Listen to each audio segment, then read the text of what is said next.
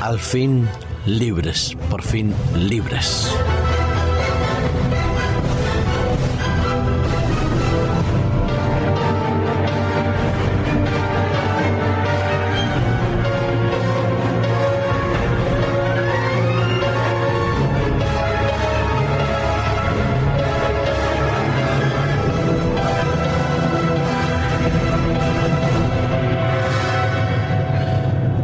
Recordamos con cariño y quizás con una nostalgia inusitada aquellas palabras eh, que exclamó el gran líder Martin Luther King. Martin Luther King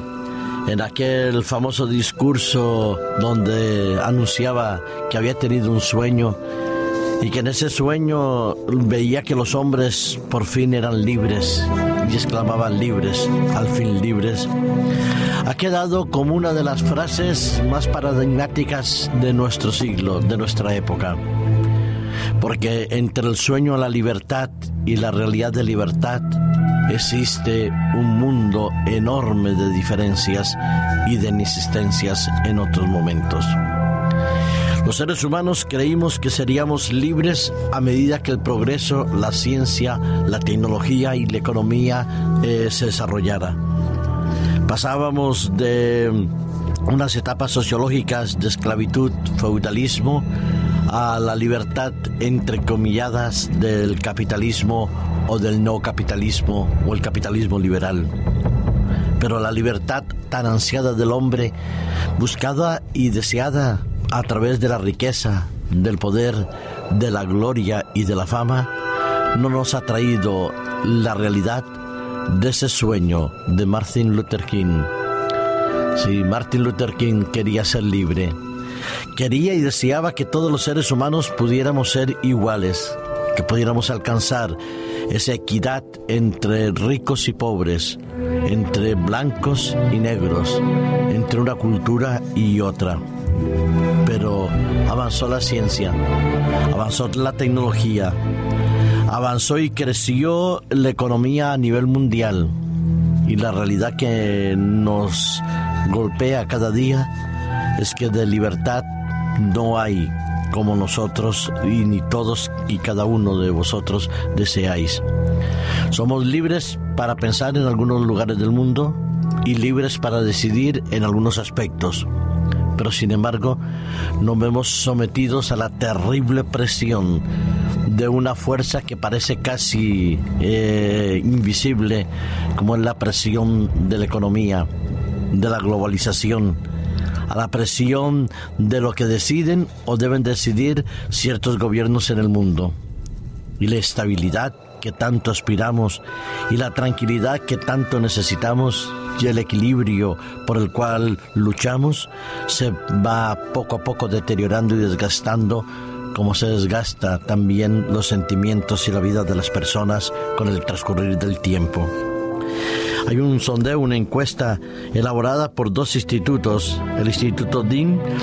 y eh, la Red Mundial WIN. Son institutos dedicados a analizar el comportamiento sociológico en todo el mundo se han realizado encuestas en más de 55 países. Se estableció unos criterios absolutamente importantes. El estudio trataba de valorar cómo nosotros, los encuestados o los que fueron encuestados en aquel momento desde el año 2008 hasta nuestros días, podían ver, valorar y apreciar la situación del mundo. Esa encuesta, la última que ha presentado estos dos institutos, que tienen que ver con los datos que se han recopilado eh, en el año 2011, revelan que el índice, sobre todo eh, de perspectiva mundial, es que la conflictividad, la crisis y el empobrecimiento de la mayoría de las, eh, de las poblaciones del mundo sería cada vez más grande y que el temor y la inseguridad debido a la crisis generalizada es lo que más caracteriza a los 56 países que participaron en el estudio. 55% de los entrevistados consideraban que el malestar aumentaría, mientras solo un 13% cree que disminuiría en los próximos meses.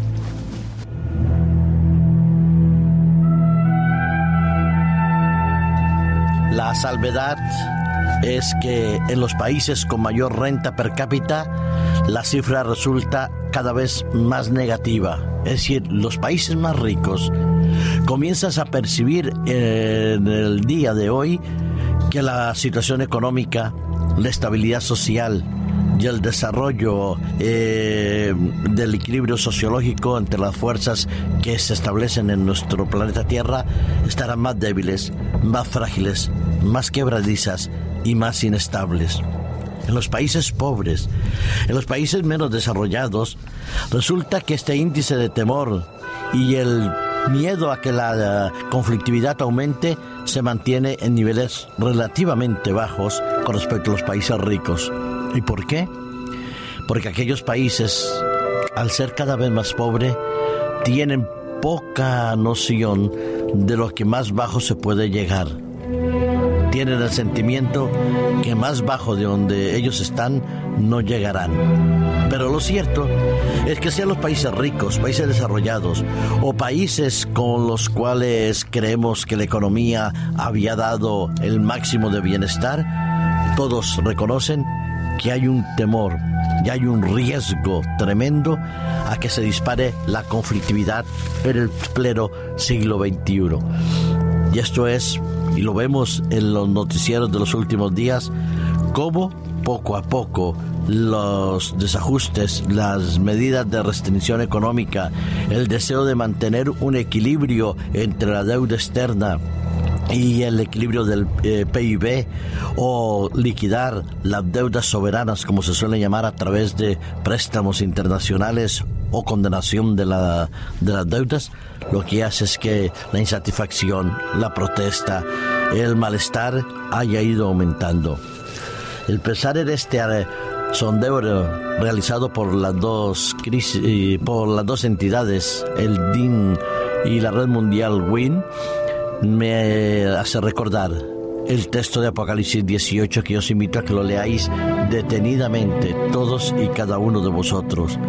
En ello vemos que hay un conflicto mundial donde se dice que en una sola hora se han sido consumidas tantas riquezas, el bienestar, el poder acumulado, la brevedad del tiempo eh, de la caída y de la destrucción de, de ese poder simbolizado por la Gran Babilonia, muestra y refleja claramente hacia dónde estamos abocados los seres humanos, a una crisis sin parangón y a una solución que no viene de parte del hombre, sino de parte de Dios. Así lo subraya todo el versículo, eh, capítulo 18 del libro del Apocalipsis, en los versículos 16 y 17, cuando se dice que la ciudad que estaba cubierta de lino, de púrpura, escarlata, adornada con oro, piedras preciosas y perlas, en una hora se fueron consumidas tantas riquezas. Y en el mundo, la acumulación de la riqueza producirá tanto, tanto desequilibrio que la ansiedad, el temor,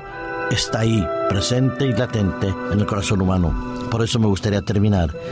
con un pasaje del apóstol Pedro en 1 Pedro capítulo 5 y versículo 7, muy útil para lo que hoy en día estamos viviendo y lo que nos espera en un futuro no muy lejano.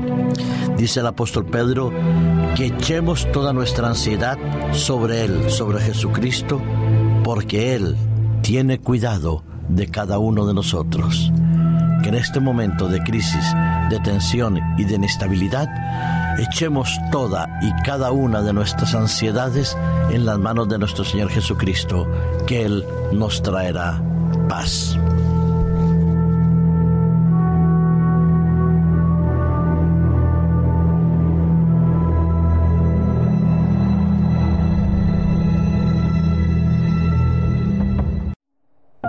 Producido por hopmedia.es